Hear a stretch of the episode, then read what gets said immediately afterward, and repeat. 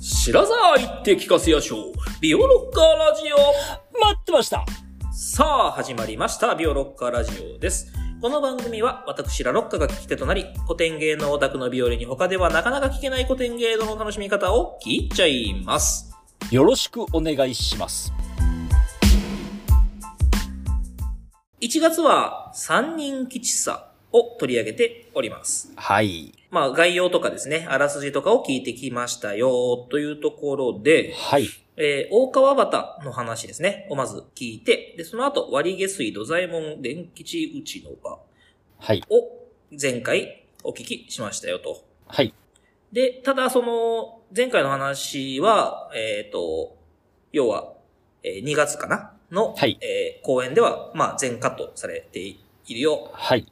だけれども、は結構内容としては、あの、知ってたら分かりやすいよ、みたいなことでしたっけね。はい。そうですね。そうですね。うんなので、その話をあえて、まあ、入れましたよと。はい。で、今回話を聞くところは、えー2月にもあるんですよね。はい。あります。はい。えー、2月大歌舞伎で言うと、えっと、2幕目に当たるところですね。 2幕目、うんはい。結構話してきたつもりなんだけど、まだ実は2幕目には入ってなかったって いう。 2幕目 か。え、そうそうそ1幕目がさっき大川端でいい大川端。それが序幕幕としてカウントされてで、て、はいはいはい。 2幕目が今日からやる巣鴨吉祥じ院。ゃあ、じゃあまだ20分ぐらいしかまだ経ってないってことね。始まって。そうですね。あの、あ OK 始まって。まあ、大体20分強ぐらいだったかな、大川端ね。うんはいはい。OK です。はい。で、まあ、そう、あの、前回のところいろいろカットされてて、うんうん あの、電吉があの100両取り返そうと思って追っかけて、あはの、いはいはいお盆に喧嘩をし仕掛けて、うんえっ、と、帰る地にある場面っていうのは、えっ、と、まあ、厳密に言うとタイトルは、えっ、と、車浦大恩寺前の場っていう名前になってますね。うん、ああ、なるほど。そう。だから、まあ、大恩寺ってお寺のところで起きた、えっ、と、まあ、事件でした。あ、うんじゃあ幕が2つあるのか。ば、場が。そうだね。場が違うって感じだね。なるほど。うはんいはいで、えっと、まあ、今日からお話しするのが、えっと、巣鴨吉祥院の場です。はい。まあ、えっと、2月の大歌舞伎とかでは、まあ、いついつもそうなんだけど、3、三つの場から構成されている幕なので、うんうんえっと、本堂、えー裏手墓地、元の本堂っていうふうに3つの名前がついてるけど、まあ、これが1つの、えっと、まあ、えー場面です。うん。はいはい。まあ、同じ時間、同じ日に起きたことってことだね。その時間の飛躍があんまないっていう感うんうじ。んまあ移動してるってことね。そうそうそうそう。はいはいうん OK だからまあ本堂で話があった後に裏手の墓地が、その、えっと、うん周り舞台が回って裏手になって、うんでまたもう一回回って元の、えっと、本堂の場面に戻るってことで元の本堂の場ってうわかりやすい、元のう方。ん、そうそう。まあよく歌舞伎ではこういうふうに名前つけんだけど、はいはい。えっと、まあ、吉祥院のお話です。おいで、えっと、吉祥院っていうのは、あの、えっと、実在の方の八百八七が、あの、火事で焼け出されて逃げた先の話ね。ああ、はいはいはい。そこの、えっと、お寺の名前は吉祥院こうんうのん巣鴨にある吉祥院です、はいうん、でそこの寺御所の吉三郎と恋に落ちて、えっと、火をつけて、えっと、火炙りになったっていうのはまあ第1回の時にお話しした、えっと、天保年間の話だったけど、はいまあそこをこうねもちろん当時の人はそういうことみんな知ってたから、うんあの吉三人吉さっていう話だけどあやっぱり八百屋七の話がやっぱりこうベースにあるんだっていうのが分かるようになってるなるほど、なるほど。わけですね。うんはいはい。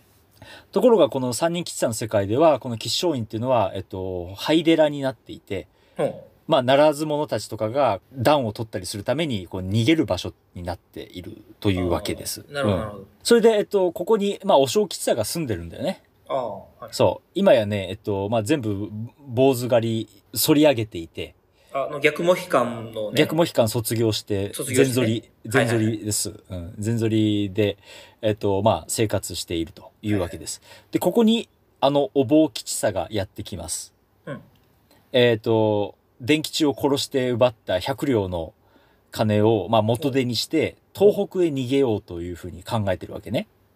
お坊吉さがね。はいはいはい。そうというのも、あの、まあ、だんだん江戸の、まあ、警備っていうか、取り手が、の追及が厳しくなってきていて、ああ、なるうん、ほど。もうこの三人吉さっていうのが、どうやら兄弟杯を交わして悪いことをしてるっていうのが、もう、あっちにもバレちゃってるわけあ、なんもうですそよれもバレてるんだ。はうん、そう。いはいはい。だからこう三人吉さを捉えたいということで、だからまあ逃げたいんだけど、まあ、その時に、まあ、自分がいつもいるところにいると危ないからって言ってこの吉祥院に転がり込んでくるっていううん。ことです。でえたまたま和尚がいない時に、えっと、このお坊は入ってきてはいはい。そんなところで何も知らない和尚が、えっと、湯からの帰り道歩いて、えー帰ってくるわけです。はいはい。花道を通ってねうん。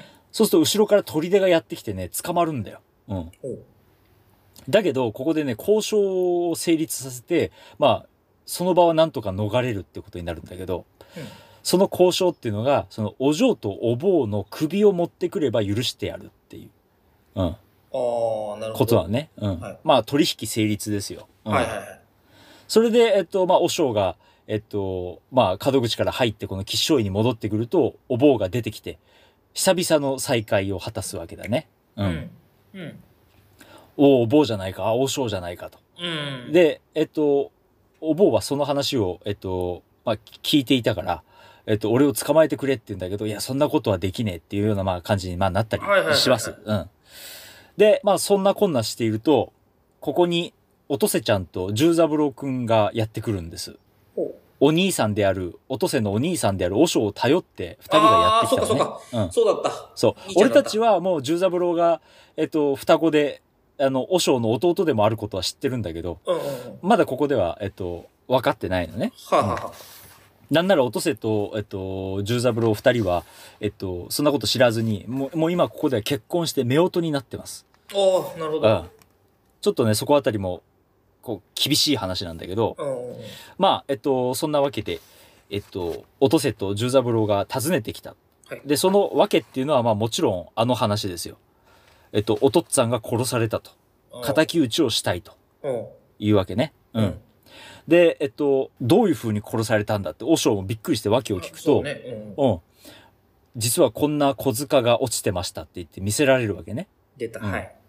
で、小塚見たらさ、もう、岸の、えっと、ひし形の家紋なわけよ。はあ、いこれはお坊だってもうすぐわかる わけ。おうわあ、しまったっていうね。うん。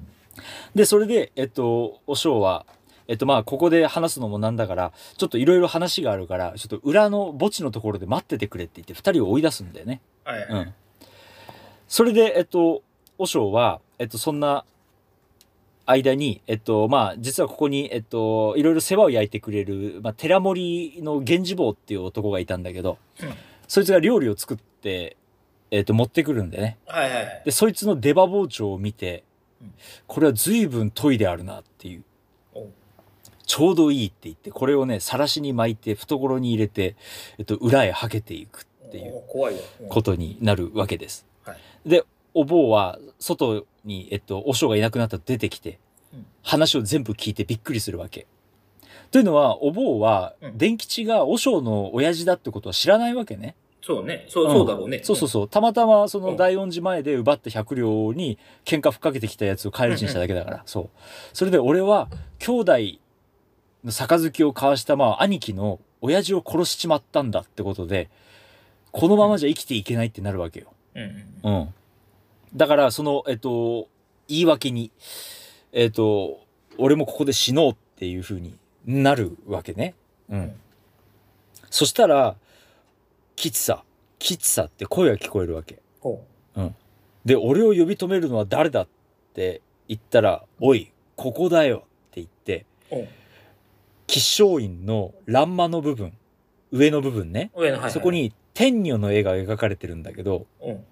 その天女の絵がズルズルズルって、えっ、と、スライドされて、うん。そこから天女と同じぐらい美しいお嬢喫茶が顔を出すの。おおまあおうん結局、木阿弥それやりたかっただけだろうってことなんだけど。うんなるほどそ。う。うん。まあね、だから当時、だから岩井久米三郎、まあ後の久米岩井半四郎だけど、はいまあ本当に美貌の持ち主だったから、あまあそういうシーンを作りたかったよね。天女にも見まごうほどの、まあ、えっ、と、なんていうのかな、美しさってことで。あ。はいはい。で、まあ、お嬢も、えっと、取り手を逃れて、この吉祥院にの欄間にずっと隠れてたってことだったのね。うん。ああ、そういうこと。そうそうそう隠れてたんか。なるほそう、ど隠れてたの。うんで、なんか変なはしごから降りてくるんだよ。 なんか俺、そのはしごって本当にあったのかわかんないんだけど、うんなんか芝居の上でおお嬢が降りてくるために作ったはしごじゃないかって俺はちょっと疑ってるんだけど、はいまあもし詳しいビオロッカーがいたら教えてほしいんだけど、はいはいはい。うん。まあ降りてくるわけ。うん、で、さっきのおとせと十三郎の話を聞いて、お嬢も、あの、しまったって思ったわけよ。はいはい。その自分が突き落として奪って100両っていうのが、実はそのいろいろ大事なお金だったってことがわかるわけね、ここでね。はいはいはいはい。うん。で、えっと、ここで二人が、まあ、再会を果たすわけですよ。お坊とお嬢がね。はいはうんい。で、えっと、まあ、こういうセリフになるの。二人でまた、えっと、セリフを掛け合うんだけど、いや、そこにいるのはお嬢吉坂。これ。そんならてめえも、二三日後からここへ来て、この欄間に隠れていたのさ。ああ、てめえにも会いたかった。俺もおめえに会いたかったよ。てめえに会ったもいつだっけか。明け暮れ思い出すけれど、多芸に忍ぶ身の上に、どこにいるやら頼りも知れず、ああ、懐かしかったなあ、っていうセリフになる。うん。まあ、ああ、懐かしかったなが二人で言って、その前のところは二人で交互に言ってて、まあちょっと、まあ、僕の力では限界なんでこんな感じなんですけど、はいあのね、ここでね、あの、気づくんだけど、あの、お坊とお嬢はね、この間にね、二人ともね、相手のことをね、思ってたんだよね。うん。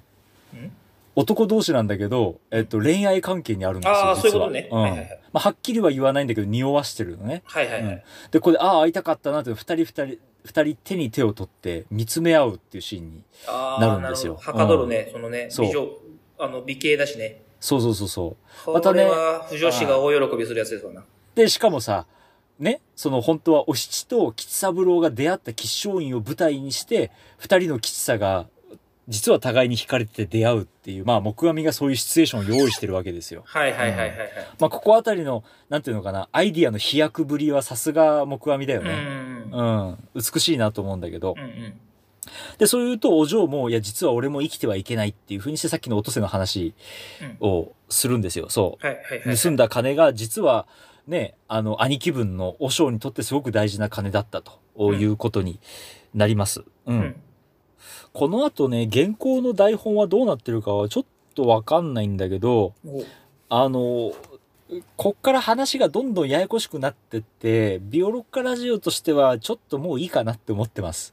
おおあの、ほら、えっと、ずっと、んち折に触れて話してるように、もう一つのメインストリームがあ あ、あるでしそうね。はいはいはい。なるほどなょ。るそほっど。ちの話が実はここあたりで噛み合ってくるんだなるほどなるほほど。うん。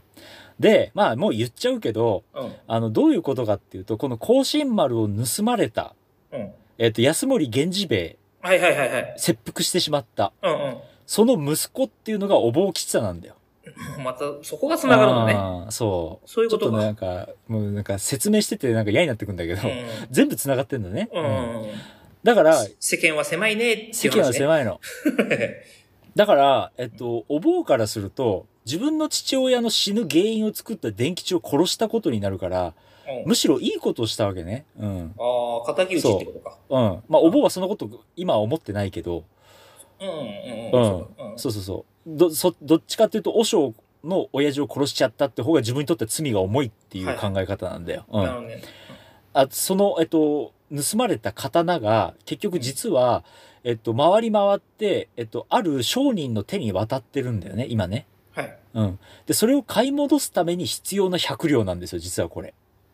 ほううんおう。それが、ひょんなことから十三郎に渡って、十三郎が私に行こうとしてるところで、お落としてしあまって、落とせがそう拾いうっことてか、うんぬんかんぬんでぐるぐる今お金が回ってるっていうなる状ほど況なるなのそう。だからまあこの甲信丸と百両っていうのは、えっと、すごく、なんていうのかな、まあ、重要な二つの、しかも密接に結び関係のあるう小道具なのね。うん。で、まあ、そんなことをやってしまったあわけでございます。うんはいはい。で、まあ、二人が、その、お互いの身の上を囲つわけだよね。うん。で、お嬢もお嬢で、えっと、自分の辛い身の上を語るんだけど、まあ、ここでわかるのが、えっと、実は、あの、川にザブンと落ちてしまったおとせさんを助けた八百屋の久兵衛の実の息子っていうのが、このお嬢吉さなんですよ。また、そこうも、ん。もちょっともう疲れてきちゃったね。う、ちょっとやりすぎかな。そう。だからね、俺思うんだよ。やっぱりね、三人吉さは確かに会心の作だったかもしんないけど、うん。ちょっとやりすぎだよね。うん、あ、の、あれじゃないだから、会心のってそんな言ってたのってさ、うん。めっちゃ繋げたぜっていう話でさ、だかいや、そうなんだよね。うん。らそれ感ちょっとあるよね。え、なんか、おここも繋げられたぜみたいなのがすげえいっぱいああるから、うん会心、会心だ。これはこんな、こんな因果を回らせられるのは難しいぞ、みたいな。うん。なんかそんなところな気がしてきたな。いや、うん、ラロッカの言うこともあながち間違いじゃないなって、誇張じゃないなと思うのは、うんまあ、やっぱり、あのーこう、因果っていうものの、うん。さ、なんていうの、こう、リアリティって僕たちわかんないじゃん。うんうんうん。うん。だから当時の人からすると、これぐらい繋がってても、この、なんていうの、ドロドロの因果っていうものが、うん説得力があったかもしれないのね。うんうんううん。ん。で、あともう一つは、やっぱりこれ初演されたのが、えっと、1860年ですよ。うん。はいはいはい。えっと、安政7年。うんまあ、8年後に明治維新が待ってるわけね。ああ、うんそ、そうな、そうだな。そう、ん1868年。でしょはいはいうんはいはい。で、やっぱり明治維新っていうのはさ、まあもちろん外国の力に、まあ屈して、えっと、まあ、ややるわけだけど、うんまあ同時にやっぱりさ、えっと、それだけじゃなくて、やっぱりその内部でも、もう、なんていうの、ウニが溜まって溜まって、どうしようもなくなってた八方塞がりの時代でもあったわけだよね。はいはいはいはい。うん。単純に外国の力で開国したわけじゃなくて、うんうんまあ、中でももう本当に、えーこう、ガタが来てたわけですよ。うんうんううんん。だからそういう時代背景から見ると、まあ、どんだけこうご都合主義で人間がつながっていようとも、まあ、むしろもっと表したい世界があると。うん要は刀と金で人がどんどんこう巻き込まれていってどんどん人が死んでいくっていう、うんうんそっちの方にやっぱりリアリティがあったのかもしれないね。ああ、うんなるほどなるほど。その刀っていうのはやっぱり侍の象徴だしさ、うんうんうん、ここではその幕府から預かったその小刀がこう人の運命をかき乱していくわけじゃない。うんはいはいはいはい。でしかも100両っていう金もさなんか象徴的だよねあーなるほどなるほこう一つ金包み一つだからさ、ど。うんうんう。ん、なんていうの何かを買うためのお金っていう金額っていうよりは値段っていうよはりいはいはいははいこう金っていうもののなんか抽象的なこうシンボルなわあけあ、なるほどなるほうんど。うんうんうんだからそういう意味では確かにこう木阿弥としてはね時代の世相を移してしてやったりって感じあるのかもしれない、うんなるほどなるほど。まあ、ただちょっと、うん、なんか僕もあらすじを説明しててなんか 僕はそんなこと言う思う、えっと、すなんていうの、えっと、義理も、えっと、資格もないんだけ ど、なんかまあ申し訳なるぐらい、こう、全部が絡み合っちゃってるね。うんで、まあ、お嬢とお坊も、まあ、まあ、回り回ってこういうところに来てしまったのは、まあ、全部これも約束事だっていうふうになるわけですよ。うんはいはい。でしかも、まあ、この、ね、面目のために申し訳のために死んでいく時に、えっと、お互い思っていた相手に会えて、えーもう思い残すことはないっていうふうになるわけようん二人はね。うんうんでここのセリフっていうのがまた二人で言ううセリフでちょっと難しい言葉が多いんだけど、うん。まあ言葉として流れるように美しいのでちょっと読んでみたいなと思うんだけど。あ、はい。まあ、お坊から始まって、お嬢お坊ってなって最後二人で言うセリフで、まあ僕の読み方だとわかんないと思うけど、まあちょっと聞いてみてください。はい。この世で苦言を受けぬ代わり、来世は二人阿鼻地獄。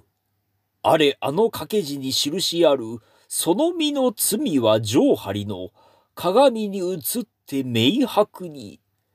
血を吐く思い血の池の、淵に望んで抱く石。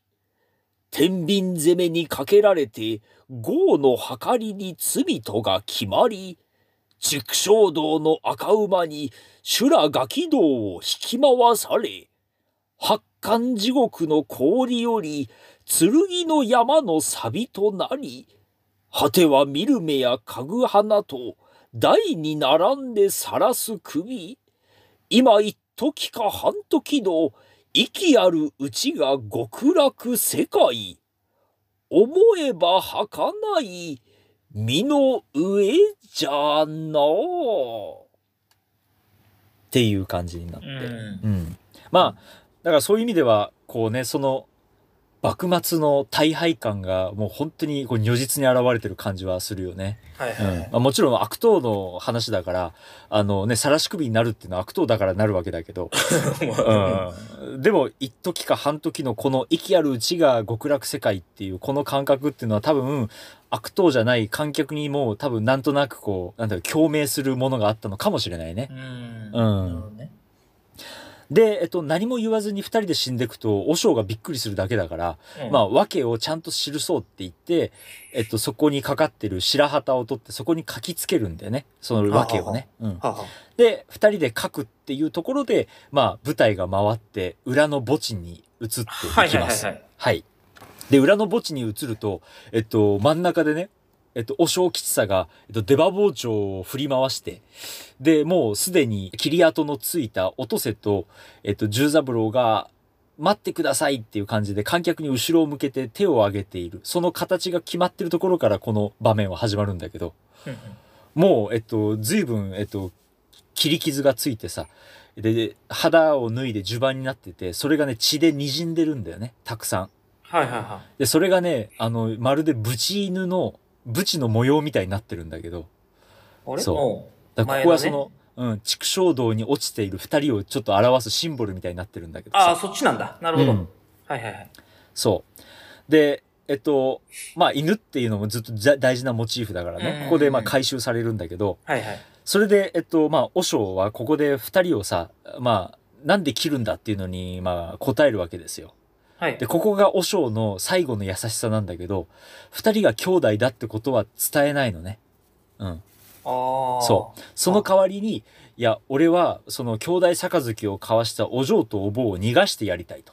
うん。うんで、お前ら二人の男と女の首があれば、お嬢とお坊はその間に逃げることができるから、俺は、わがままだけどお前ら二人を殺すんだっていうふうに、わざとわ悪人のふりをするんだよね。はいはいはい。うん。それで、えっと、まあ、そんなことを言われて、で、えっと、和尚がさらに二人にこと、声をかけて、安心しろと。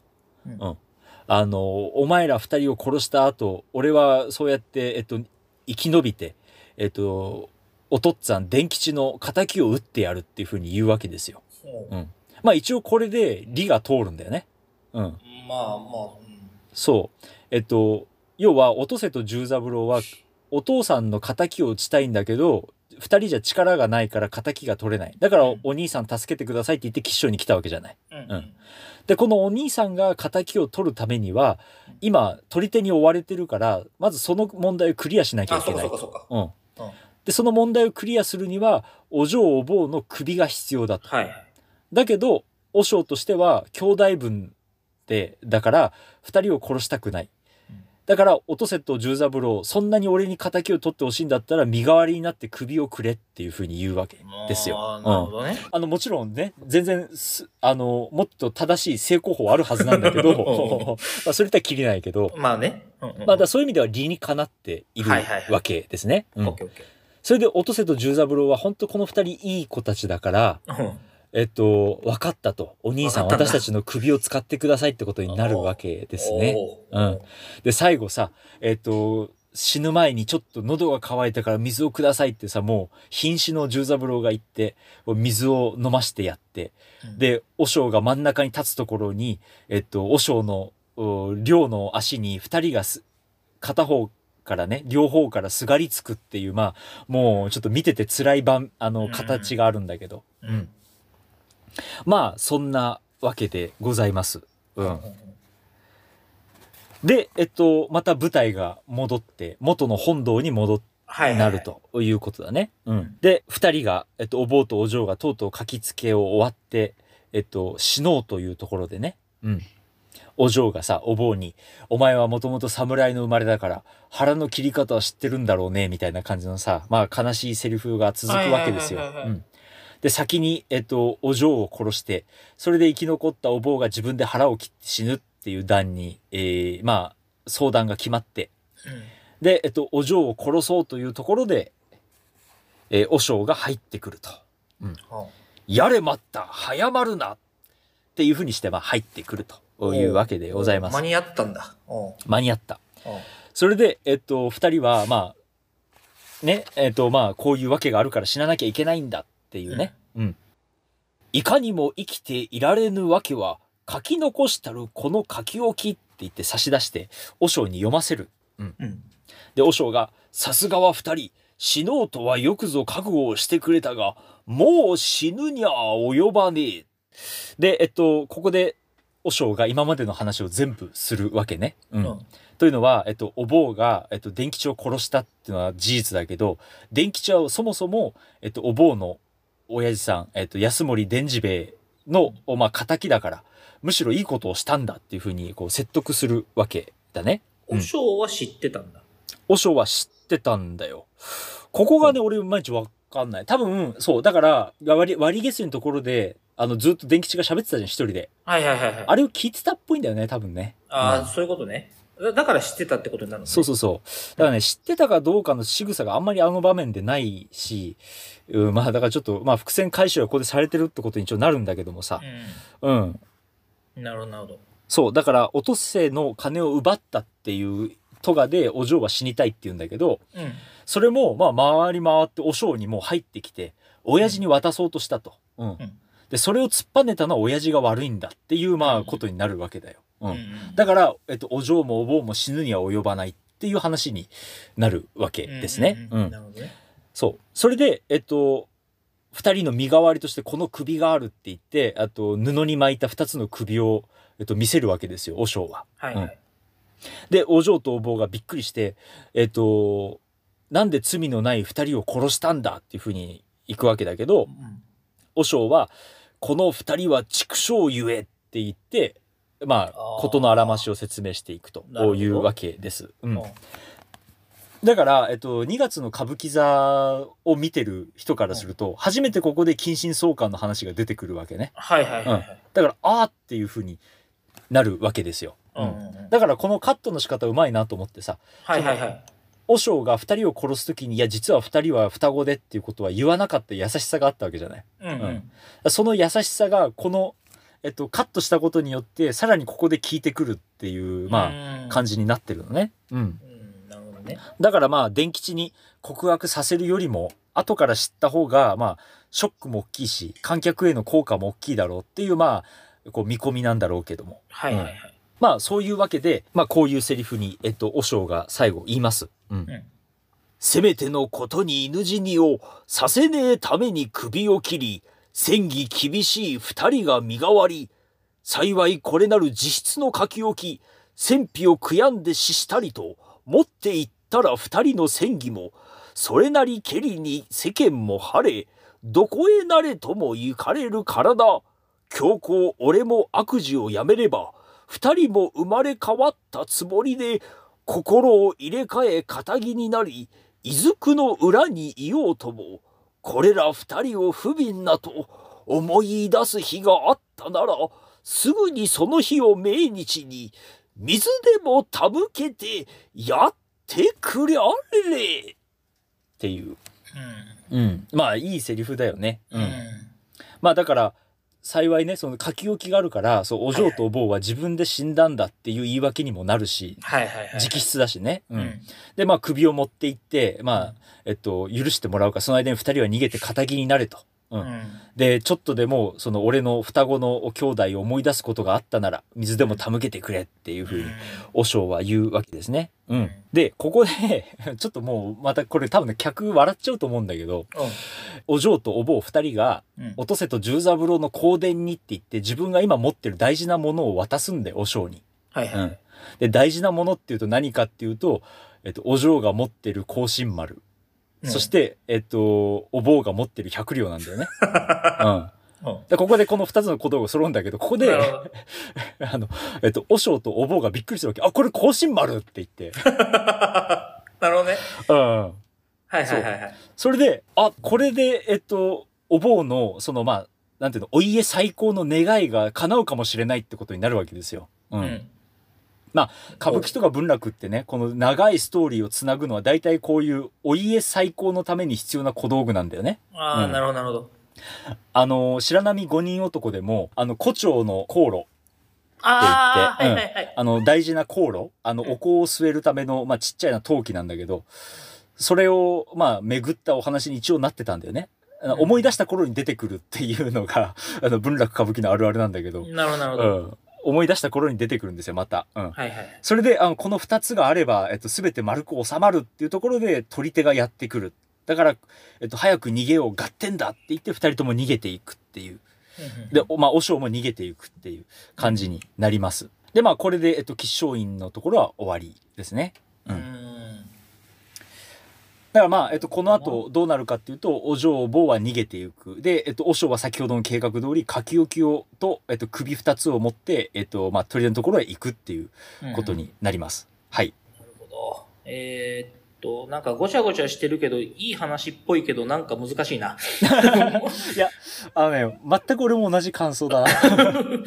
難しいな。うなんかやっぱりその、まあ、三人吉さって話だから、やっぱり兄弟の、この三人の兄弟の義理が立つっていう意味では、いい話だよね。ああ、なるほどね。ただ、やっぱり盗っ人のロジックで動いてるから、なんそうか、ね。そう、あれ釈然としないんだよね。綺麗に。もともと盗んだのが悪いんじゃないのっていそううさ。 そうね。う。うんんそこは盗っ人にはそんなこと言っても通用しねえから。まあしょうがないが本当にもね、うんあの、なん南部の断りみたいな話があるから、そね。うそうそう。ありますから、ありますから。まあ、そんなところでございます。で、ちょっと、えっと、ビオロカラジオ長くなって、ひょっとしたら多分2月にもう入っちゃうのかもしれないんだけど、はいはいはい。えっと、次回、えっと、この後最後、とうとう、まあ、八百屋お七の話が、えっと、まあ、回収されるような仕方で、日の見櫓の話になります。うんああ、ようやく。はい。最後はもう本当にね、あの、えっと、ストーリー特になくてさっぱりとしてるので、まあ、あの、お気楽な気持ちでお待ちいただければと思いわかりま。ますした。はい。はい、ありがとうございます。ということで、今回はそろそろお時間です。えー、ビオロックラジオ、ツイッターもございます。今回の話の追加情報などもつぶやいていきますので、ぜひビオロッカラジオで検索をしてみてください。また、ペイング質問箱もございます。番組を聞いてのご質問、ご感想、行くよ、行ってきたよ、行ってきたはまだないか。はい、お寄せください。ご感想ね、そういうのも聞きたいです。はい。それでは、また次回。